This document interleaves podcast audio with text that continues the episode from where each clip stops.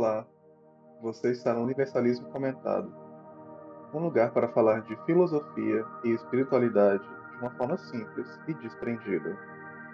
E hoje, dia 27 de nove de 2022, é, irei começar uma série, não sequencial, mas de assuntos sobre prisões invisíveis. E hoje eu vou falar sobre o tempo. O tempo como uma prisão invisível.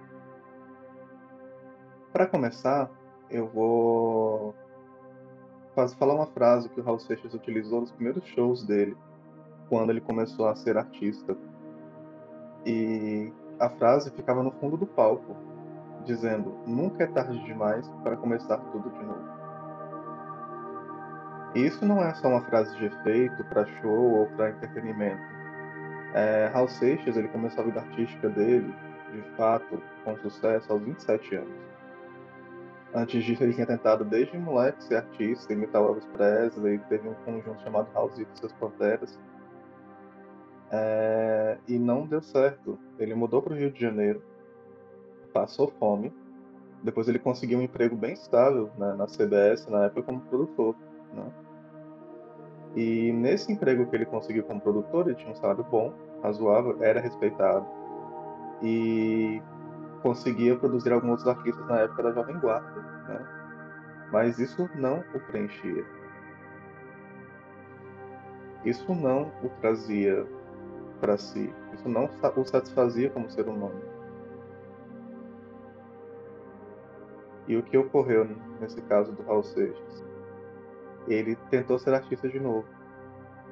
Tentou, apesar de todas as condições dizerem o contrário Imagina alguém chegar para você da sua família ou seus amigos com 27 anos, com um emprego estável, e falar: Cara, eu não quero isso, eu quero ser artista. Você vai achar duas, nós iremos achar duas coisas: que ele tá louco e que ele muitas vezes que ele já passou da idade para isso. Você não tem mais idade para poder ficar sonhando essas coisas. Você não tem mais idade para poder ficar pensando nessas coisas. Mas no caso do Raul Seixas, ele teve uma carreira de sucesso, começando aos 27 anos. Achando isso, de fato, vivendo que nunca é tarde demais para começar tudo de novo. E essa prisão mental que a gente cria, essa prisão invisível que a gente cria como conceito social, o, o tempo, né, como conceito, como conceito, ele tem três vertentes, né, na verdade. O tempo você pode ver ele como uma dimensão, né, que é esse tempo que passa apesar da gente contar ou não, fica dia, fica noite, o, a Terra gira, as estações passam, e essa é tempo como uma dimensão, né? Como tem a dimensão altura, largura, profundidade e o tempo como essa dimensão, porque a gente pode não, não pode estar no mesmo lugar, né? Na mesma altura, largura profundidade ao mesmo tempo. Tempo como dimensão. É, que é o que a gente que passa independente de a gente marcar ele, né? É, e a gente não percebe de fato é, de forma objetiva. É, a gente tem o tempo como marcação, né? Que foi um, que é um conceito social muitas vezes, né? Desse tempo que ele traz para nós esse conceito de ano, de mês, de 24 horas no dia, que se for pensar é uma marcação arbitrária, né? Tipo assim, observou-se a forma como o dia nasce, que o dia, que o, que o dia vai, e nesse ponto fez-se uma divisão ali é, acertada é, de forma em um sistema né, numérico e criou as horas, criou os dias, criou os anos, adaptou o ano bissexto para mais um dia, para as horas que não são computadas dentro do ano e por aí vai. É um sistema social né, que a humanidade criou para marcação de tempo que nos auxilia em vários outros pontos, né? Ele é útil pra, como ferramenta para marcação de quando a gente vai receber, de quando a gente vai pagar as dívidas, de quanto tempo falta para, sei lá, quitar uma prestação, esse tipo de coisa. É uma ferramenta interessante quando bem usada. E o tempo como percepção, né? A gente tem não necessariamente só o tempo como marcação, como dimensão, mas como a gente percebe o tempo é diferente para cada um. Teve um estudo é, que relacionou a passagem de tempo para pessoas que estavam fazendo atividades chatas e pessoas que estavam fazendo atividades que gostam, né? E sem relógio, sem nada, colocou ela fazer, colocaram ela para fazer essas atividades é, que elas relatavam não gostar ou gostar e colocaram ela na sala e falaram para ela perguntavam para essas pessoas quanto tempo passou desde que você está fazendo isso, né? E a conclusão desse estudo científico foi, foi que uma pessoa que faz uma atividade chata, ela tem a percepção que passa uma hora e meia para cada hora real. Ou seja, parece que o tempo para ela passa mais devagar. E quando a gente está fazendo uma atividade legal, a gente tem a percepção que passou meia hora a cada uma hora. Então parece que o tempo passa mais rápido. Então, assim, trazendo para nossa vida mesmo. Às vezes a gente está tipo, fazendo aquela atividade de lançando planilha, cara, que é uma atividade que eu acho chatíssima. E fazendo planilha, tabulando, esse tipo de coisa. E aí, cara, você hora pra hora, parece que o dia não rende, não passa, dá meio. dá, dá 10 horas, mas não dá meio-dia para poder parar aquela atividade. E ao mesmo tempo que a gente está conversando com uma pessoa interessante, ou numa festa com a família, ou jogando um jogo qualquer que seja, fazendo uma coisa que a gente gosta, parece que o tempo voa. Então entende que só pensando, refletindo por aí, a gente entende que o tempo tem essa dimensão tempo, que é o que é o tempo mesmo concreto, né? Que ele é relativo dependendo de cada de onde a gente está no, no universo, né? Segundo Einstein. A gente tem o tempo como marcação, que é essa marcação arbitrária no sistema numérico que a gente fez para acompanhar a passagem do, dos anos e dos meses, e o tempo como percepção de estudos, e como percepção, né? Tipo, nesse, conforme esse estudo, é, que como a gente percebe nessas atividades do dia a dia. Tá, Marcelo, mas como que a gente chega, como o tempo é uma prisão? Quando é que a gente chega esse tempo, tempo como prisão invisível? Tem uma outra frase que eu acho muito engraçada quando eu vi, achei muito engraçada do Tim Maia. Ele falando: Pergunte a um gorila em que ano nós estamos. Nós estamos por aí, cara. E é muito interessante essa frase, porque de fato o gorila, para ele, ele vive o ciclo circadiano dele, né? Ele dorme quando tem que dormir, come quando sente que tem que comer e vive conforme a natureza dele. E a gente, como ser humano, que é tido como espécie racional, não somos racionais, nós conseguimos é, nos avaliar, falar sobre nós mesmos, pensar sobre nós mesmos, até discutir com nós mesmos, né? Com nós mesmos. É, a gente se acha velho demais para fazer as coisas. A gente se acha jovem demais para fazer as coisas. E essa percepção de tempo que estamos velhos demais ou jovens demais porque estamos com X anos ou com Y anos, nos prende nos prende de fazer aquilo que a gente às vezes veio o mundo para fazer. Nos prende de atingir propósitos porque a gente se acha velho demais para fazer. E usando o exemplo do gorila ainda, imagina, como que um gorila sabe que que, que ele não consegue mais subir numa árvore? Quando ele não consegue subir na árvore, mas ele vai chegar na base da árvore, vai olhar para cima, vai usar os músculos dele para tentar subir nessa árvore. Então, muitas vezes a gente para a nossa vida por conta de um conceito abstrato, que é a passagem de tempo, porque a gente acha que não consegue. E nem tentou. E, gente, a gente não deve parar nossa vida por achar que a gente não consegue. A gente tem que deixar a vida nos parar. A vida que tem que vir e falar, cara, já chega.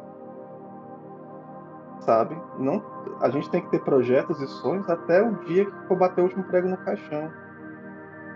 Porque é isso que nos mantém vivos, independente da idade. Ah, mas eu não consigo acompanhar porque eu tenho, sei lá, vou fazer, no meu caso, fazer jiu-jitsu e tem uns moleques lá de 15, 16, 18 anos que não tem nada para fazer e eu não consigo acompanhar o ritmo dele. Beleza. Esse não é o ponto. O ponto é que nós podemos fazer, queremos fazer, e a gente vai tentar. E o ritmo não é, não é comparativo, é nosso. Ao mesmo tempo que aquele cara de 15, 18 anos não tem, não, tipo, não cansa, não tem a percepção de cansaço como a gente tem, a gente tem outra percepção da vida. A gente tem outra percepção daquela atividade, daquele benefício que aquela atividade traz para nós, depois de um dia cansativo, muitas vezes, ou no início de um dia que vai ser turbulento. Às vezes só estar tá ali presente na atividade que a gente quer fazer e fazer. Sem comparação, no nosso ritmo, respeitando as nossas limitações e tentando avançar segundo os nossos propósitos, sabe? Porque é muito triste a gente deixar de fazer algo porque a gente acha que está velho demais. É muito triste a gente deixar de fazer algo porque algo, algo na nossa mente está limitando, sendo que a gente nem tentou muitas vezes. E é muito triste quando a gente deixa de fazer algo porque está se comparando a outra pessoa. No exemplo do jiu-jitsu mesmo, cara, a ideia não é ser campeão mundial. A ideia é porque eu quero fazer. E ponto. E aí a gente, por exemplo, usando o meu caso ainda também, né, na minha turma tem um cara que está na faixa branca, ele deve ter uns 50 e poucos anos. Na faixa branca do jiu-jitsu. Ele vai chegar à faixa preta? Eu não sei se ele vai chegar à faixa preta. Eu não sei se ele vai vir no próximo treino, mas nesse ele veio. Entende? Nós nos prendemos por conceitos tão abstratos que nós mesmos criamos, como o tempo, sendo que quem tem que nos parar é a vida. A gente tem que tentar fazer. Se a gente quer fazer, se a gente tem um propósito de fazer, a gente tem que tentar fazer. O melhor tempo de começar algo é quando você é criança, mas o segundo melhor é hoje. Nunca é tarde demais para começar tudo de novo. Essa é uma frase que me marca muito, por conta que, de fato, não é. De fato, não é tarde para você aprender algo. Ah, mas eu tenho dificuldade de aprender. Tudo bem, vai no seu tempo, vai no seu ritmo, cria suas próprias estratégias para isso. Mas não deixe de fazer porque fulano de tal é melhor que você naquilo, ou porque você não vai chegar no ponto que você quer. Comece, deixa a vida te parar quando ela tiver que parar. Quando a vida realmente nos vier para nós falar, cara, já chega, eu insisto mais um pouco, a gente tem que insistir mais um pouco. E depois, quando não dá, não deu. Mas a questão é, hoje dá, vai, faça. O jovem que está lá, o senhor que está lá, tem objetivos diferentes de vida, tem propósitos diferentes. E siga o seu próprio propósito. Se você quer fazer uma arte marcial, uma dança, uma luta, aprender uma língua, qualquer coisa que seja, faça isso hoje, se você quiser. Ah, independente da dificuldade que você passa, crie estratégias para que essa idade se adeque a você. Porque a vida que tem que parar não, não, não, a vida que tem que parar, a vida que tem nos parar, não somos nós que temos parar a vida porque a gente acha que não consegue algo. Então, a gente tem que deixar essas comparações frívolas, sabe? Porque isso também é uma prisão de hierarquia né, social. A gente tem que achar que tem que ser melhor. Não, cara, a gente não tem que ser melhor, a gente não tem que ser igual, a gente tem que ser parecido, a gente tem que tentar e fazer por conta que se a gente aceita nossas limitações, aceita nossa visão do mundo, só a gente vai fazer aquela atividade daquela forma. Porque a gente é único, a nossa construção social é única. Vai ter um ponto que a gente vai ser melhor e outro ponto que não. Mas a questão é continuar tentando, continuar fazendo. Não se apegar ao tempo como, de, como, como percepção e falar, cara, estou velho demais para isso. Deixa a vida te mostrar que você está velho demais para isso nosso papel não é pensar sobre isso, é fazer. Nosso papel é correr atrás do nosso propósito, dos nossos objetivos.